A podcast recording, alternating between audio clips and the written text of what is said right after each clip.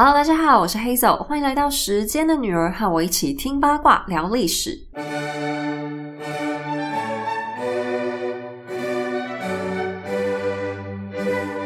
嗯，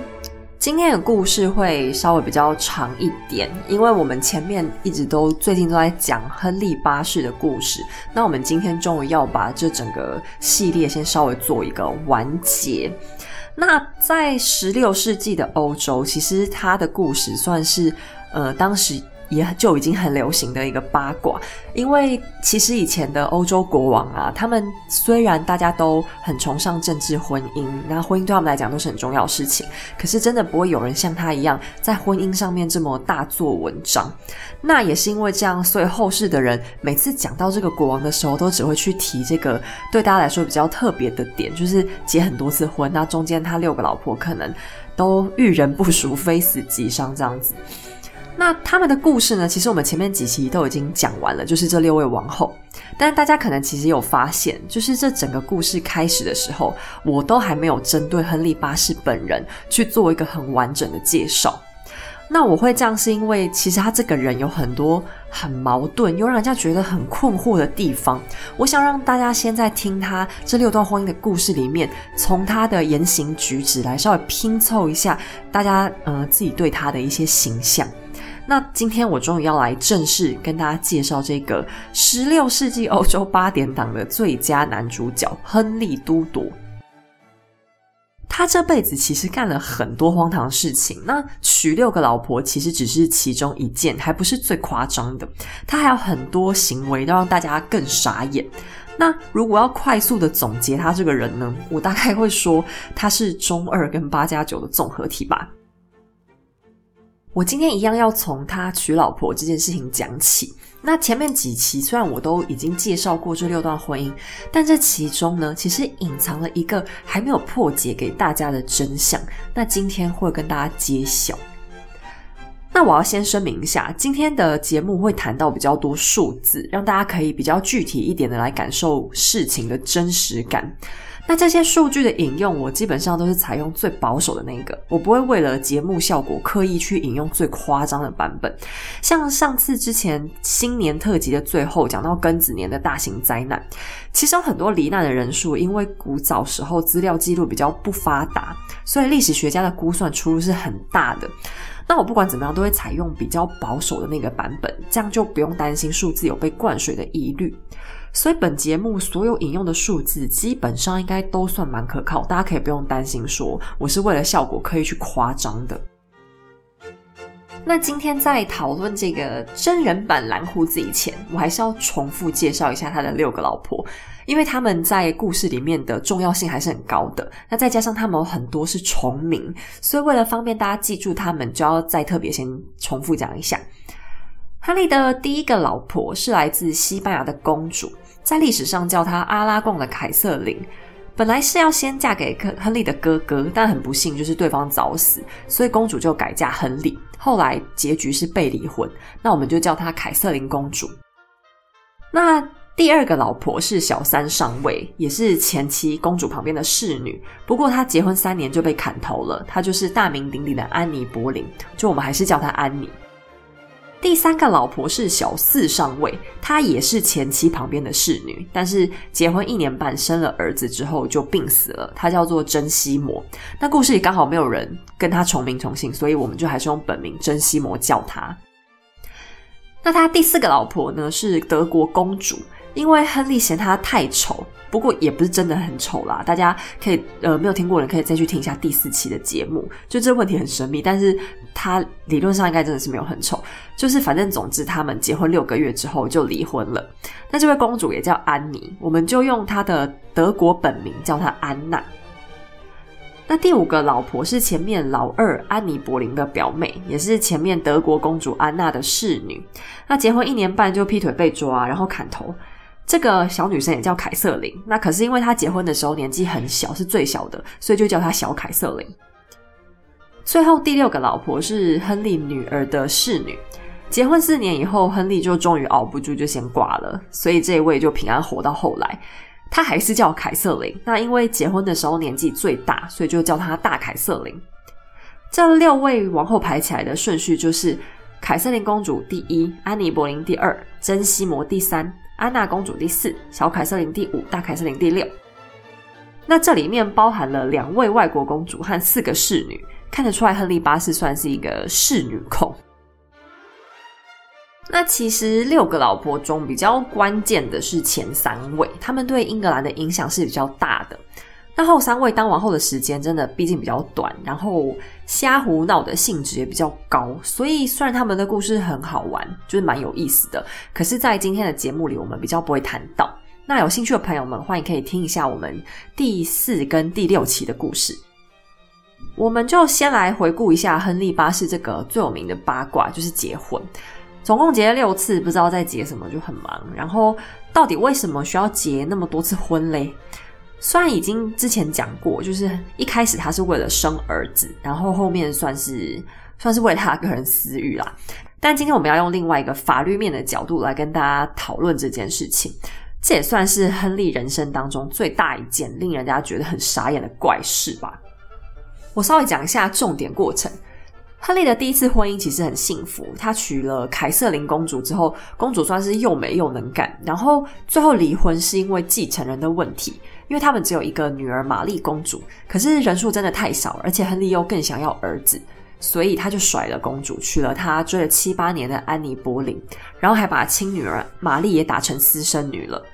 可是呢，安妮·柏林也不过生了第一胎是女儿，然后后面流产了大概两三次，他就一口咬定说安妮再也生不出儿子了，然后就又再离婚。这次还干脆把安妮杀掉，小女儿伊丽莎白也被他打成私生女。到了第三次的时候娶珍西摩，总算成功生到儿子，亨利就很高兴啊，他就到处嚷嚷说啊，我这辈子最爱的就是真了。然后他儿子爱德华六世一生下来就立刻被封为王太子，但是呢，亨利后来就再也没办法生下其他的小孩，所以为了保险起见，亨利在死掉之前还是推出了最新的一版继承法案，决定把两个亲生的私生女复位，然后把继承顺位排在爱德华的后面。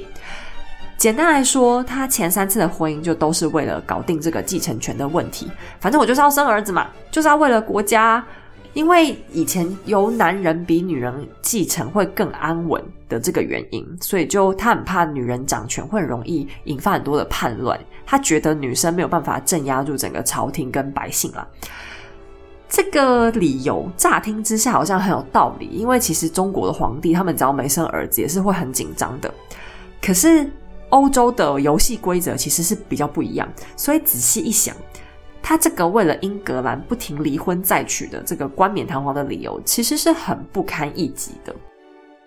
我要讲的理由和什么两性平权完全没关系，因为在古代女性掌权会遇到的威胁比较大，这个算是时代背景下不争的事实。可是大家要先另外想一个问题哦：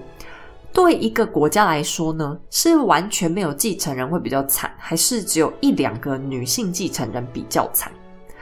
当然是完全没有继承人更惨啊！要是国王你有个三长两短，那要怎么办？那这边呢还有另外一个很重要的前提，就是在中世纪的欧洲，只要你是私生子女，除非你可以拿到法律或是教皇的特赦，否则你是完全不可以继承家业的。这跟我们现代人只要验个 DNA 就可以拿遗产是不一样的情况。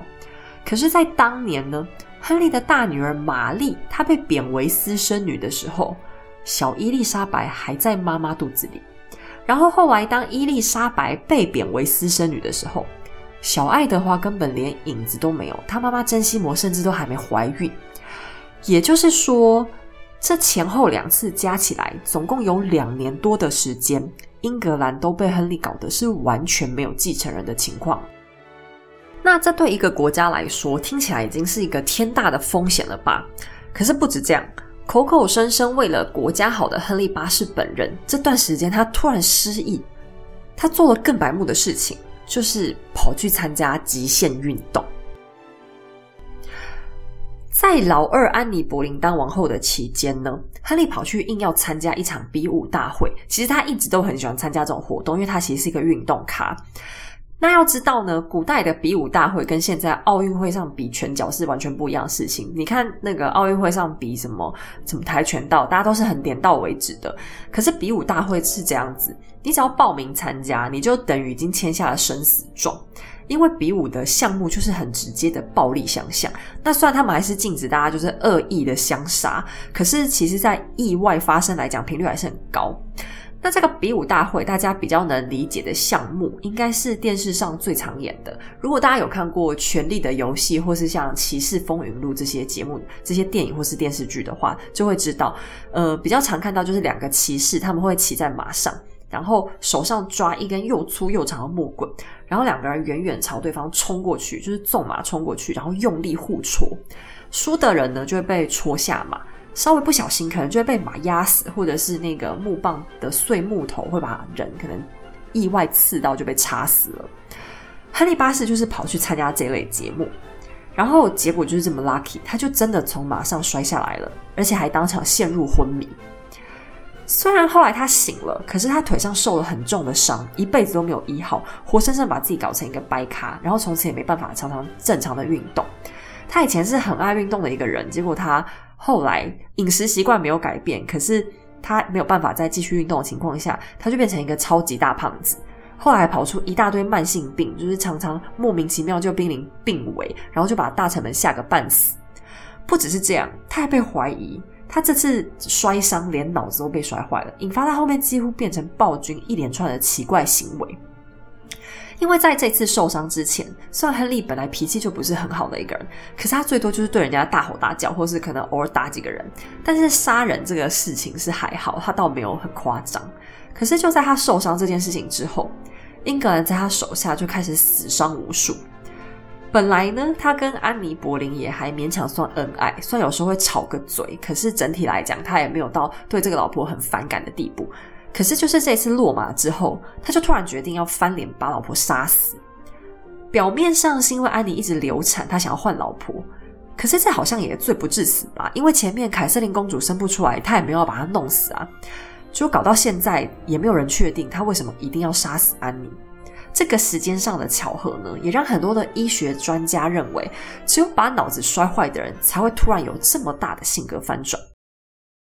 但是他老了之后，那些糊涂的事情，或许可以是怪给他脑子受伤。可是他废掉玛丽和伊丽莎白呢，是他年轻的时候发生的事情。那我现在可能会讲，他这样做也没办法，他他把女儿挪出去，才能把后面生出来的儿子腾出继承权给他，比较安稳的坐着。其实这个想法真的完全没有道理，因为在英格兰，甚至是整个欧洲王室，游戏规则都是很固定的，就是只有男性才具有绝对的继承权。我们看现在欧洲其实有很多的女王，可是实际上他们的继承权排法不是像我们想的一样这么简单。他们女孩子的继承权会永远无条件的被排在兄弟的后面。比方说，今天就算英格国王他生了十个女儿。那全体公主们的继承顺位呢，都叫做推定继承，意思是说，我们只是假设你现在的继承权是这样排。如果后面只要一旦有弟弟出生，那么所有公主的继承顺位都会自动往后挪，大公主就会变成继承顺位第二。那如果又再生出来的话，有几个弟弟，公主们就会被往后挪动几次，包含现在的英国女王伊丽莎白二世。他当年登基也是依照这个推定继承的顺位上去的，只是还好他没有弟弟生出来，所以这个情况一直到二零一三年，英国国会才修改了相关的法条，在一三年以后出生的公主就不会再被排挤，大家就直接依出生顺序来排顺位就对了。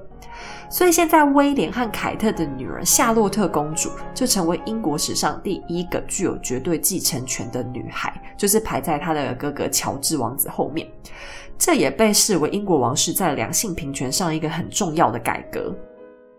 那讲了这么多，大家有没有发现？所以亨利八世绕了一大圈，废掉了两个女儿，结果到他死前，根本还是回到了原点。不管他前面有没有把两个女儿弄成私生女，他们继承王位的顺序最后都还是会一模一样啊，就是先爱德华，然后玛丽，然后最后伊丽莎白。他这件事情做不但白费功夫，还莫名其妙增加了国家继承人的真空期。其实这件事情呢，一开始会变成这样，也有另外一个很重要的原因。在历史上，亨利八世的六个老婆，大家都很习惯的说是离婚两个，然后杀了两个。所以后来英国国教最重要的改变之一，就是大家从此可以自由的离婚了，没有像以前在天主教的时代管得这么严格，就是绝对不可以离婚。可是其实，亨利八世他从头到尾都没有真的办过离婚，他玩的把戏呢叫做婚姻无效。在他和凯瑟琳公主的婚姻这件事情上，亨利完全展现出了他的鲁莽和冲动。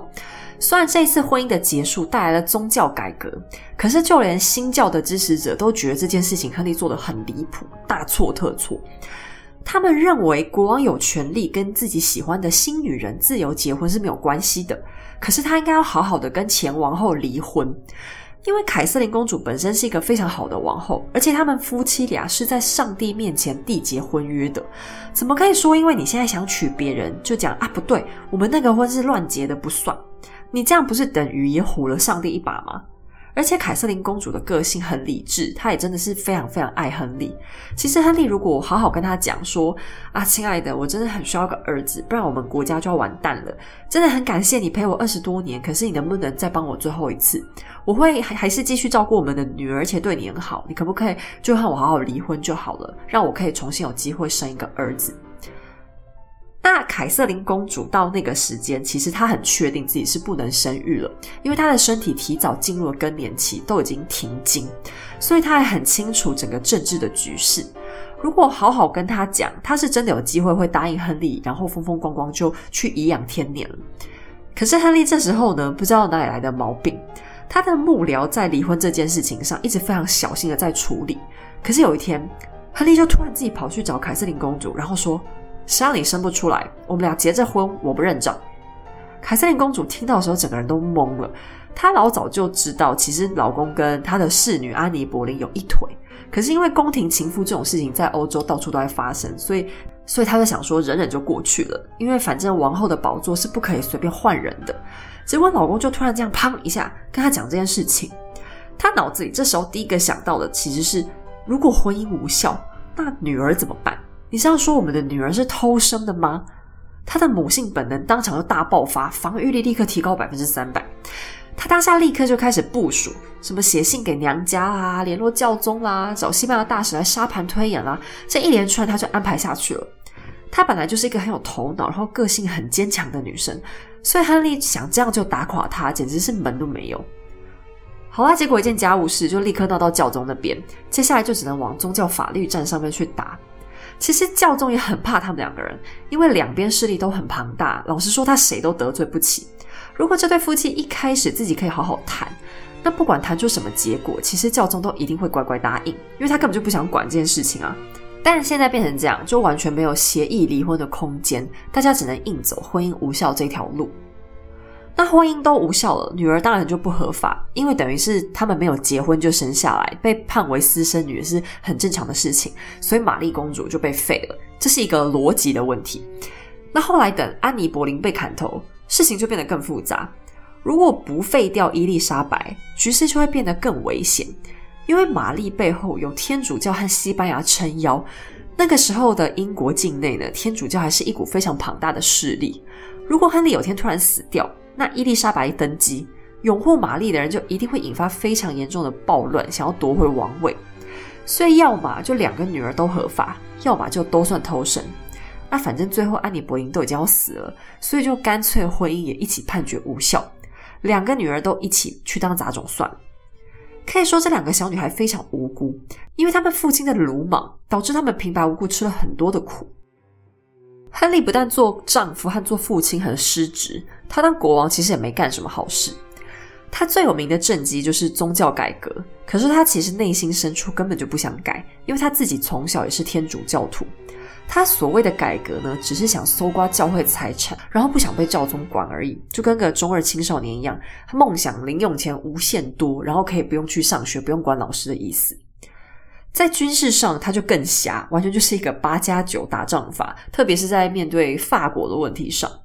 这边稍微解说一下：英法他们两国是宿敌，是因为他们两边的祖宗其实是同一家人，都是来自之前的诺曼底王朝。那中间因为各种打打杀杀，然后还有继承权的问题，所以历代的英国国王桑浩都宣称他们也是法国国王。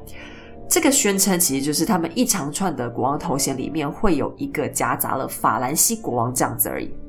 但其实全世界的人都知道，这只是英国人自己讲讲高兴的而已。英法两国的王室很久以前就已经分开了。英国真正在法国的领土也是有，就是一个叫加莱的港口城市，小小的而已。可是亨利八世他刚刚当上国王，就开始脑子发热。他从小看了很多很多就是没营养的骑士言情小说，所以就不知道哪里来的梦想，觉得自己应该要代表祖宗去收复法兰西的国土。他就决定出发，我们去和法兰西定钩机。结果，英国大军就这样浩浩荡荡的开往加莱登陆，就是刚才讲那个他们的法国领土。那说是定国基，其实亨利就很低级，他还拉上了神圣罗马帝国跟他一起。可是法兰西根本就不想理他们啊，就一副爱打不打的样子。不然就是好啊，你要打就打，我先跑掉，等一下再回来。不然就是拖拖拉拉把战线拉得很长很长。那为什么法国要这样做呢？因为他们很清楚，英国离他们真的太远了，光是要搞战争补给就可以把他们跪死。但等到他们看亨利的钱花的差不多，法国就很聪明的开始找外交同盟。那神圣罗马帝国就更低级了，在这个一路上呢，战争的开销也是英国出钱，那会死人的战争也都是英国人先去死。皇帝搞的就跟参加法兰西旅行团一样，很像出来观光旅游，然后根本就没有认真在打仗。那现在他看状况不对，就说啊，那我要回家了，然后就直接掉头走掉。那亨利八世也知道，气扑扑的就回家。整场战争他们只有打下法国一个很小的城镇，可是花了他整整一百多万英镑。要知道，英国当时一年的税收也就不到二十万英镑，所以他在打仗的时候呢，他的税务官只好疯狂压榨百姓，缴税缴到老百姓真的都要暴动。那法国这端没有打赢之外，英国还碰到苏格兰，就是趁亨利不在家的时候跑来找他们订钩机。还好这一次呢，英国总算是打赢了，而且还把苏格兰国王给弄死了。那你可能会说，哎，这也是很大的政绩啊，可以把内乱就是隔壁邻居给打败，也是很棒。但是，但是这场仗根本就不是亨利打的，是他的老婆凯瑟琳公主指导打赢的。简单来说呢，在打仗这件事情上，他比他老婆没用很多。可是亨利的战争瘾其实还没过够，我我觉得他是还蛮需要打一个电筒的啦。如果他有玩过一些战争游戏的话，可能就不会这么爱亲自跑去打仗了。到他五十岁左右，他又硬要跑去打法国。这次更可怜，就花了更多的钱，就只打下一个很小的港口。然后这个港口后来还被他儿子卖回去给法国，因为国家被他搞太穷，之后把一些国土卖掉，就完全没有什么用的一个地方。亨利一共攻打法国三次，结果这三次战争的结果就是后面他三个孩子登基之后，一个一个都痛苦的要死，因为国家真的已经被他榨干。他对法国和苏格兰的军事费用总共高达了两百一十万英镑以上。他的每一次出兵都成为后来王子公主们心口上的一道伤痕。如果你以为他只不过是花钱打打仗而已，没办法做国王的难免都会想扩张一下领土，这也还算合理嘛？那你可以看看亨利他的私人花费。我们先来稍微讲一下英国那个时候的财政状况。在他爸爸亨利七世的时代，英国的税收每年大概会在十五万英镑上下，就是好年份大概会有十五万，通常其实大概也是十三万英镑而已。那那个时候是因为玫瑰战争刚刚才结束，他们国内死了很多的人，所以缴税的人口一下子少了很多，钱就会比较少一点。到亨利八世的时代就会好一点，每一年税收大概可以固定在十五万左右。那如果日子过得比较好的年份，大概可以到二十万。可是富二代亨利八世花钱的时候是完全没在管这个钱是哪里来的，他是一个超级购物狂，特别是买衣服。他在买衣服的时候呢，跟一般的国王完全不一样。反正一般的国王就会大概找个人啊，你去找个裁缝嘛，你们大家自己看着办就是了。这种买衣服这种事情，是用那个闲工夫在那里斤斤计较。可是亨利八世的衣服，从设计图到缝纫工艺，还有上面镶的珠宝、衣服质料、颜色这些，他通通都要亲自看过挑过。而且他每一次公开亮相的时候，都一定要穿全新的衣服，包含配件在内，他都绝对不重复出现，比现在的社交名媛还要认真的在管自己的 fashion 程度。那些外国的大使呢，从来没有看过他穿重复的衣服出现。威尼斯的大使就曾经被吓一跳，就赞叹说：“哇塞，亨利真是全欧洲最 fashion 的国王诶。要知道啊，在那个年代，他们的正装是非常非常贵的。现在男生的正装就是正式的服装，大概就是西装嘛。那如果你不是一个很讲究品牌的人的话，大概一两万也可以做一套，还可以还不错的，甚至五千八千也还能做一套。那不管质量那些东西好坏，至少你可以先有一套嘛。可是中世纪的时候呢，衣服很复杂，它层次很多，配件也很多。稍微好一点的布料就非常的贵，有些小贵族甚至还买不起一全套的正装，因为这里面可能还要包含什么腰带啊、帽子啊，然后什么零钱包这些等等的，就一整套是非常非常繁杂的。就算是中阶的贵族，可能也只有一两套而已。那如果这样讲，大家还是没概念，亨利有多会买的话，我们来看一下数字。这边开始会稍微有点啰嗦，因为是算账嘛。那不爱听数字的朋友们，可以稍微快转一下下，大概三到五分钟左右。亨利八世他每年平均要花八千到一万英镑的制装费。那其实我很想精确的帮大家换算一下这笔钱现在大概会等于多少。可是因为英镑的币值中间有经过很剧烈的转换，就是什么先令啊、变式这些，他们的算法有改过，然后物品的价值也起落很大。那根据大英博物馆的货币专家，还有一些历史学家的考证，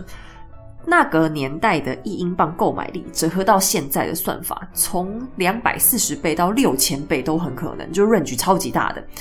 那我之前讲过，我会采用最保守的数字，所以就简单粗暴一点，先用两百四十倍算就好了。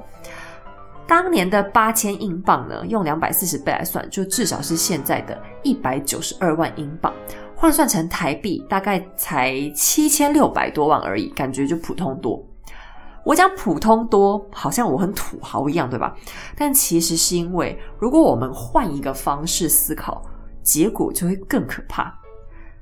那么接下来下面这个算法会比较偏逻辑推理啦，就仅供大家参考，因为数字真的是挺吓人的。因为十六世纪呢，英国一个基本的基层劳工普遍每天的工资大概就是四便士，那一个月都不休息的话，他的收入就是半英镑。那我们用现在台湾的薪水来算好了，因为英国他们现在的收入太高了，这样算起来更可怕。台湾一个劳工在养家活口要领的这个工资，基本也要三万块，这最基本的，我用最基本算而已，这样不会很过分吧？半英镑等于三万台币，那一英镑就是六万，八千英镑就等于四亿八千万台币。买衣服哦，花这个钱买衣服。那如果再更恶毒、更过分一点，我们拿英国现在的税收比例来算，因为亨利的制装费大概会占国家税收的二十分之一嘛。那么以英国二零一九年的税入来算的话，大概会是四百三十六亿，而且是英镑哦，这不是四百三十六亿台币。好，好，我想我应该是有点夸张了啦。我觉得七千六百万台币到四亿八千万台币中间这个 range 可能稍微合理一点点。所以你就知道，亨利八世他每年花了大概有一亿新台币左右的费用在单单买衣服这一项上面。那亨利当然不可能只买衣服啦，他很喜欢买很多就没什么屁用的东西送人，特别是在他交新女友的时候。有一次，他跟安妮·柏林两个人就吵架，应该是说，应该说他被安妮·柏林骂了，因为那时候教宗就是坚持拒绝让他跟凯瑟琳离婚，所以安妮这样就没有办法嫁给他。那安妮一生气，他就很紧张，所以就送了一大堆的礼物，就是想要让他消消气，而且还额外发了一百八十磅的零用钱去让他 shopping。那用前面最低的换算汇率两百四十倍来看。这笔零用钱等于现在的四万三千英镑，折合新台币大约一百七十万左右。这还是单笔额外的零用钱而已哦。安妮其实平常有自己固定的零用钱，然后其他礼物的金额也都还没有算上去呢。而且亨利爱花钱这个毛病不是越来越多、越来越奔放，而是从他刚刚登基开始就消费力超惊人。亨利热爱过圣诞节，所以他当国王的第一年。圣诞节就把相当于国家全年赚来的钱全部开 party 送礼物送光。虽然说国王的私人小金库跟国库理论上是分开的，可是不够花的时候怎么办呢？还不是一样，就找借口要百姓再继续多交一点钱。然后大家再回想一下，前面刚刚讲他打仗就花了国库两百多万英镑，这换算数字就是太可怕，请大家自己处理一下就好，我这边就不再花时间讲了。那你说他于公于私花钱都这么大手大脚，英国这么点小收入怎么养得起啊？还好亨利某方面来说也很有自知之明，就一直压榨百姓，搞到差点暴动。他后来自己也怕了，可是怕归怕，钱也还是要花。他中二的一面就再次爆发。那反正钱不够，我就用抢的，我要去抢一个很有钱的单位，就是修道院。在中世纪的时候呢，对大家来讲，上帝就是宇宙最伟大、最重要的。就算百姓都已经超穷、肚子超饿，还是会硬挤出钱来捐给教会，而且是定期在捐哦。然后呢，教会又发明赎罪券这个东西，就比方你做错了事、道德有亏，那你就来买一张，这样以后你还是可以上天堂哦。你说这种东西怎么可能不大热卖啊？就是一个保证上天堂的东西。所以教会就变得超有钱，他们盖教堂都用最高级的建材，然后什么雕像啊、装饰都是第一流的艺术家来做的，上面还镶了一大堆珠宝，然后神职人员手上拿的法器啊、念珠那些也通通都是真金白银。除此之外，教堂最有钱的是土地，他们具有了大概英格兰当时四分之一国土的土地都是他们的。那这些地每年都会带给他们收入，就是他们也会有自己的佃农，所以亨利就开始动手想要搞这些修道院。这些规模比较小的呢，有大概三百七十多间，都直接被他解散，钱收走，房收走，地也收走，出家人还被迫还俗。更可恶的是，在这一轮抄家里面，除了财宝跟土地被拿走，教堂里面大量的艺术品通通都被毁掉了。雕像、壁画、彩绘玻璃，还有一些手抄的真本书，这些都是古董级的珍宝，可是全部都被烧毁或砸个稀烂，堪称是艺术浩劫。经过这一把之后，亨利八世的私人财产就暴增了两倍以上，然后这个打仗留下来的钱坑就勉勉强强稍微填了一些，不至于那么可怕。所以说，大家千万不要相信他跟天主教翻脸，真的纯粹是为了想娶安妮·柏林而已。背后这么大一笔的收入，魅力绝对比安妮还要大很多。如果说只是爱打仗、爱花钱，那亨利八世其实也不算是一个很坏的国王，因为欧洲很多国王其实都和他差不多，就这这方面的行径啦。可是他还有一个更大的问题，就是他喜欢乱杀人。他抄完修道院之后不久，国内就发生一起叫做“求恩巡礼”的叛乱事件。虽然他是被讲说叫叛乱，其实一开始算是一场游行示威而已。这样子，主要是因为当时宗教改革，他的手段实在太残暴，然后他抄了这个修道院，让老百姓心里就非常的激烈不满。那再加上还有国王搞出来一大堆苛捐杂税，老百姓就觉得很痛苦啊。但他们这个时候并没有想要推翻国王，只是希望可以正式向国王提出一些请愿，希望他的手段可以温和一点，然后可以不要对他们最敬仰的上帝做出这么残暴的清洗。结果亨利这时候完全不想听百姓的意见，他选择直接派兵镇压，然后把带头的人通通抓起来。一口气就杀掉了一百七十八个人，那这将近两百个里面，其实大部分根本就只是地方农民的代表，他们想要的也只是稍微改善一下生活而已。那到了亨利的晚年，他的情绪就更加更加的暴躁，几乎到了只要得罪他，你就必须得死的这个程度。还有一些贵族是被硬冠上叛国罪，硬要去处死的。实际上，人家可能什么都没有做，可能只是血统上稍微可以跟王位继承权沾一点点关系，但他不管，就是杀光，他就是杀一个安心的这样子。那这些人甚至很多还是他的朋友。前两天可能还在坐在一起跟他一起吃饭闲聊，结果过两天就被送上了刑场。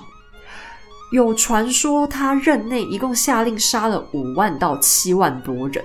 然后再加上他杀老婆的这些黑历史，最后是很多人都认为童话故事《蓝胡子》里面讲的那个变态就是亨利八世。不过，不过，不过，这个五万的数字是真的有点夸张，因为当时伦敦的总人口也才大概五万个人，所以这个数字的可信度是不高的。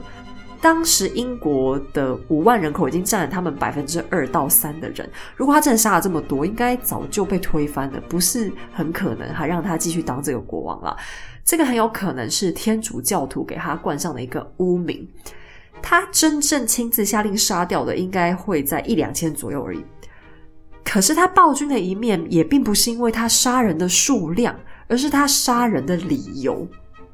他滥杀的人里面最有名的，当然还是两个老婆，就安妮·柏林和小凯瑟琳。他们都是因为通奸罪，然后被处死。听起来王后通奸被判死刑，好像也理所当然啊。可是这其中隐藏着一个逻辑问题，因为在判他们死刑以前，这两位女性是先被判决婚姻无效，也就是否认掉他们和亨利有夫妻关系。那么，请问一下。既然他们俩根本就没有跟亨利结婚，那你凭什么说人家通奸嘞？人家和谁睡在一起关你什么事啊？你们又不是夫妻。这听起来似乎只是一个技术性的问题，因为啊，反正国王就是想杀人嘛。一直到现在，也把很多领导人都会偷偷把法律改成对自己比较有利的样子。但是亨利的行为在本质上是更恶劣的，他是直接违背法律逻辑，摆明了要跟他们硬干。一个国家领导者，如果因为自己的情绪和喜好来藐视法律，甚至用来杀伤人命，那他就完全是一个暴君，因为他已经践踏了公平正义，把这个统治国家的时候最重要的基本原则给打破了。另外，亨利也杀死了一些神职人员，开启了宗教杀戮的这个头，让他后面小孩也开始有样学样。我是觉得英国的这个宗教问题后来会一直激化，就白热化，很大部分就是因为亨利在这个开头就采取了暴力的手段。因为你只要一旦开始血腥镇压，两边的对立跟仇恨其实就一定会越来越深啊！更不要讲你杀的是百姓心中上帝的代言人，而且这跟十字军东征它在本质上有很大的差别。因为亨利他现在杀的都是英国国民，是你同文同种的同胞。那十字军东征虽然表面上看起来是因为宗教的缘故引起了战争相杀嘛，可是这其中还掺杂了很多国家利益之间的问题。那这相比之下，那这个宗教问题就会变成一种很纯粹的仇恨。这是我觉得亨利做的非常不好的地方啦。因为如果他只是把不服从的人先关起来，就算你关了很久也都没有关系，这样事情都还可能有很多转圜的余地，国家就不用内耗几十年来处理这个撕裂的议题了。纵观亨利八世的一辈子，可以发现他这个人做事经常都没有逻辑，也不去思考后果。他好大喜功又喜怒无常，而且自我中心又嗜杀成性。可是有的时候呢，他内心又会充满了情感。不管是对他的女人，或者是对他的亲朋好友，他有时候会对他们充满了感激和真爱之情。但他变个脸，马上脾气一来，又会突然想要把这些人都杀一杀。他的这些性格呢，中间充满了很多矛盾又冲突的地方。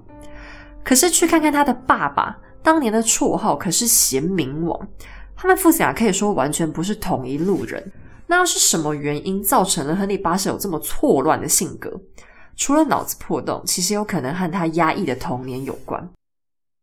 在亨利的小时候，他其实是一个不太被爸爸重视的小男孩，因为他爸爸是一个工作非常努力认真就没有什么空的男人。然后加上亨利还有一个哥哥亚瑟，就和神话中的亚瑟王同名，出生的时候就是国家重点栽培的对象。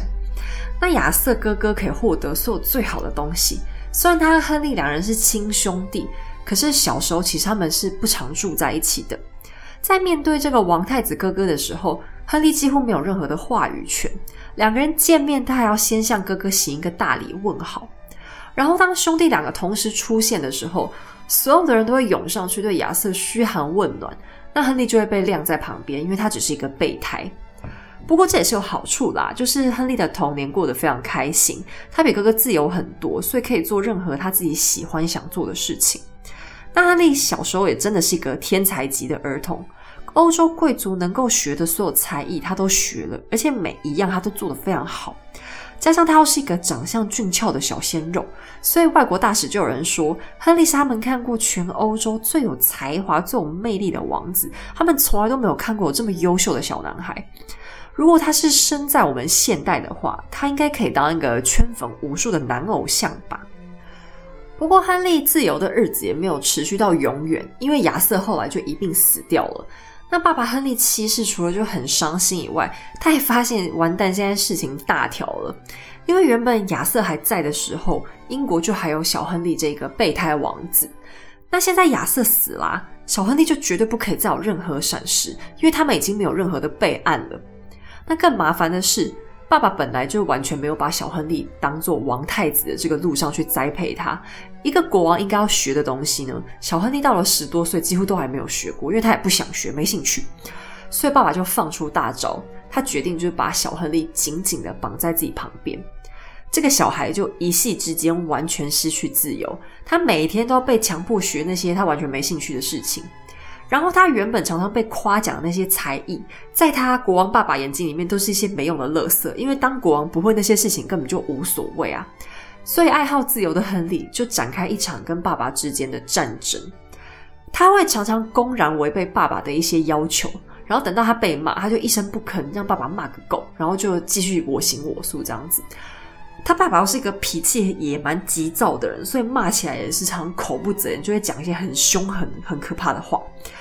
然后爸爸又害怕他会交到坏朋友。可是小亨利就偏偏喜欢跟他的狐群狗党待在一起，然后会一起大声讲一些很无聊、很低级的玩笑。他这些种种行为都让爸爸就非常非常担心，因为他已经越来越老了。可是唯一的儿子完全没有长成一个国王应该要有的样子。比这些都还要更严重的是，除了治国的能力以外，一个君王他最基本必须要是一个喜怒不形于色的人。可是小亨利是一个完全相反的人，他经常在大喜大怒的情绪当中摆荡，所以旁边的人很轻松就可以去操控他的想法。这个时候呢，小亨利的妈妈偏偏又难产过世。他妈妈是一个很温柔娴熟的一个妈妈，原本她还可以稍微控制住他们父子两个中间的一些情况，可是现在唯一的润滑剂也没了，爸爸就更加着急上火，对儿子就越来越严格。那小亨利这边的反抗也会越来越激烈。他常把爸爸就是气到对他直接大吼大叫，然后有时候还会想出手，就干脆把他打死算了。那就在他们父子关系跌落到冰点的时候，亨利七世就突然驾崩了。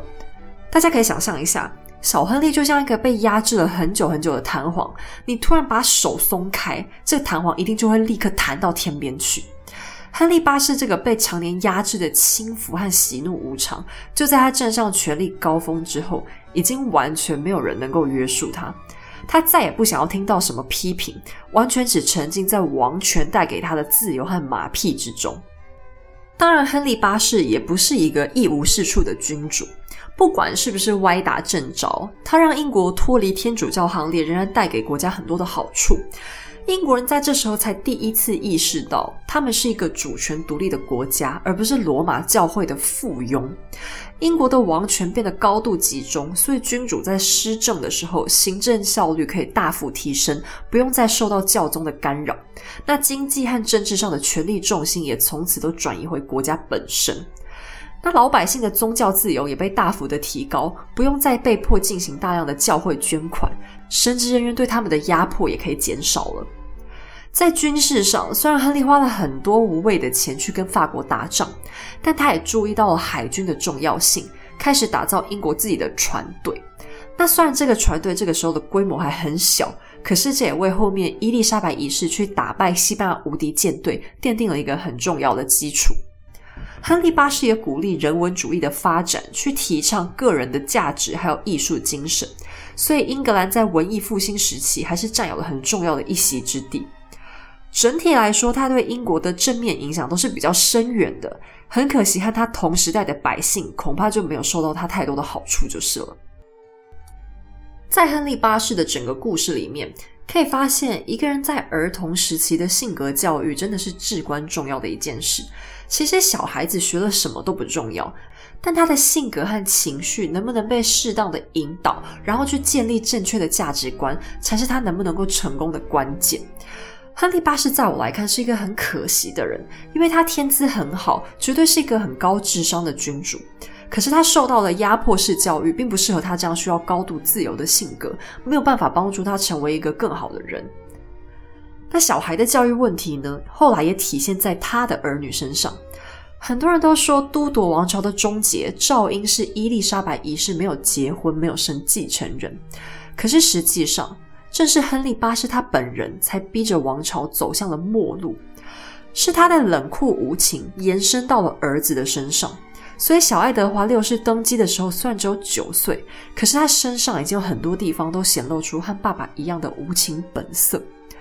亨利对前妻凯瑟琳公主的一些虐待，让他的女儿玛丽一世心智严重扭曲，对宗教的态度也从本来的虔诚转向了固执，引发国家后来更大的对立。少女时期，玛丽受到的贫苦和压力，也让她失去了生育能力。而亨利对安妮·柏林还有小凯瑟琳的暴虐残杀，还有对安娜公主尊严的践踏，也种下了小女儿伊丽莎白一世终生都抗拒婚姻的种子，而且同样也变成一个挥霍无度的君王。好了，亨利八世的故事就差不多到这里。今天我们没有什么八卦要讨论，因为亨利整个人就是八卦本身。不过，虽然他不是一个杰出的国王。但他的孩子们确实在王朝终结之前，给英格兰带来了一段光辉的岁月。下一期开始，我们就要来聊聊这三个为上帝相爱相杀的姐弟。今天的节目就先到这里。本频道历史内容均来自书籍或外国专门的历史网站。今天的彩蛋还是有几个和亨利八世有关的趣事要跟大家分享。亨利的六个老婆之间存在着巨大的巧合，他们大致上可以分为前后两组人马，每组三个人。第一组是生孩子组，第二组是没小孩组，非常的凑巧。那么按照顺序呢，他们两组的第一位都是外国公主远嫁，然后都被亨利给甩了，搬到自己的住所独居到死。他们也各自是两组人中活最久的，都有超过五十岁。两组的第二位下场都是被砍头，死因都是通奸叛国罪，而且都来自同一个家族。两个人是表姐妹，都是诺福克公爵的小辈，也都是前王后的侍女。两组的第三位也都是侍女出身，也是唯一没有被亨利要求婚姻无效的。更诡异的是，他们连死因都相同。都是产褥热，虽然最后大凯瑟琳是因为别的男人生的孩子，但是也没逃过一劫。即便亨利都已经过世了，他的遗孀也仍然没逃过惨死的命运。这两个组别之间惊人的相似，仔细想想，还真的是毛毛的呢。后世的历史学家都说，亨利会买大量华丽的衣服来穿，是为了用土豪的豪气来彰显国王身份的尊贵，还有用夸耀来凸显英格兰的有钱和兴盛，进而达到巩固王权的目的。但是英格兰又不是只有过他一个国王，以前从来没有人像他这么夸张。这个说法听起来很像历史学家硬帮他乱买东西找借口吧？亨利八世是个有洁癖的人，他们那个时代的医生认为病毒会经过毛孔进入身体，所以贵族们通常都坚持不洗澡。可是亨利他隔三差五就要洗一次，而且坚持两天就要换一次内衣，算是一个怪人。在他的宫里呢，从贵族到仆人都会到处随地大小便，从楼梯间到花园，想上就上。吃饭的时候也会把骨头跟厨余到处乱扔，所以臭到一个不行。假如王宫里开 party，就更加不用说有多可怕。所以只要家里太脏了，亨利就会崩溃的逃到另一个房子里住。还好他有六十几个住所，等他住到第六十间，第一间也差不多该打扫完了。反正房子多就是狂。在亨利登基十多年的时候。伦敦爆发过一场超大瘟疫，叫做汗热病，不但传染率高，而且死亡率高达百分之五十，而且而且最快三个小时就会死了，比新冠肺炎还要更更更可怕。而且这个病得了之后一样不会免疫，可能会得了又得，得了又得。当时的医生对这个病完全束手无策。亨利的哥哥当年就是死于这个病。后来这一次，甚至安妮·柏林也染上了。幸好安妮体质比较坚强，最后有好起来。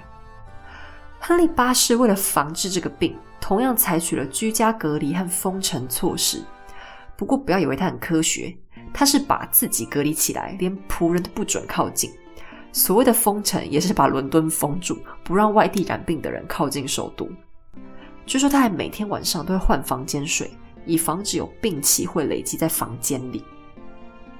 俗话说“久病成良医”，亨利八世晚年因为太常生病，自己就成了一个草药高手。他有一本笔记，里面写了很多的疗法，像什么这个花加上那个草，再加上什么香料就可以治头痛这类的方法，有些据说还挺有用的。有一次，他还指点自己的寝宫司库，就是房间的管理员，要怎么治疗睾丸肿瘤。那因为亨利很爱吃肉，又不吃蔬菜，就常常便秘。他每天都要固定进行一次灌肠，然后他的贴身侍从就要负责跟全世界的人报告，就是国王灌肠以后排出来的东西长什么样子，让大家对国王的健康可以放心。亨利因为花钱花太多，晚年的时候英国国库已经被搞得很穷了，他就在发行的银币里面去做手脚，把红铜的成分调得很高，就外面薄薄的去镀了一层银。可是这样的钱币用久了，上面国王凸起来的鼻子就会先被磨损掉，露出里面红红的铜，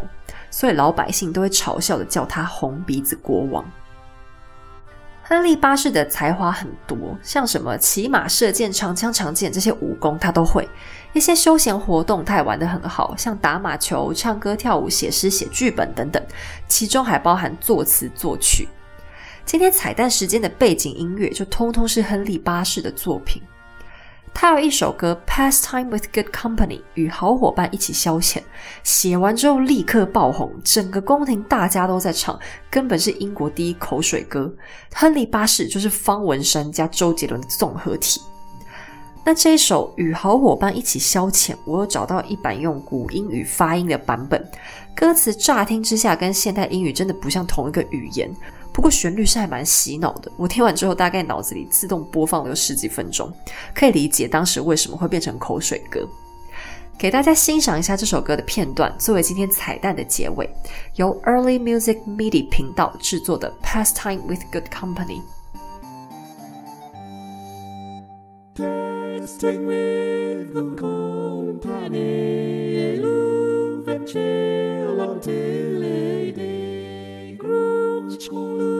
stood long in age, O God, the pleasant willing. For me their times could sing and dance, may hear to set good goodly sport, for me comfort, who shall may let up the steps and dance.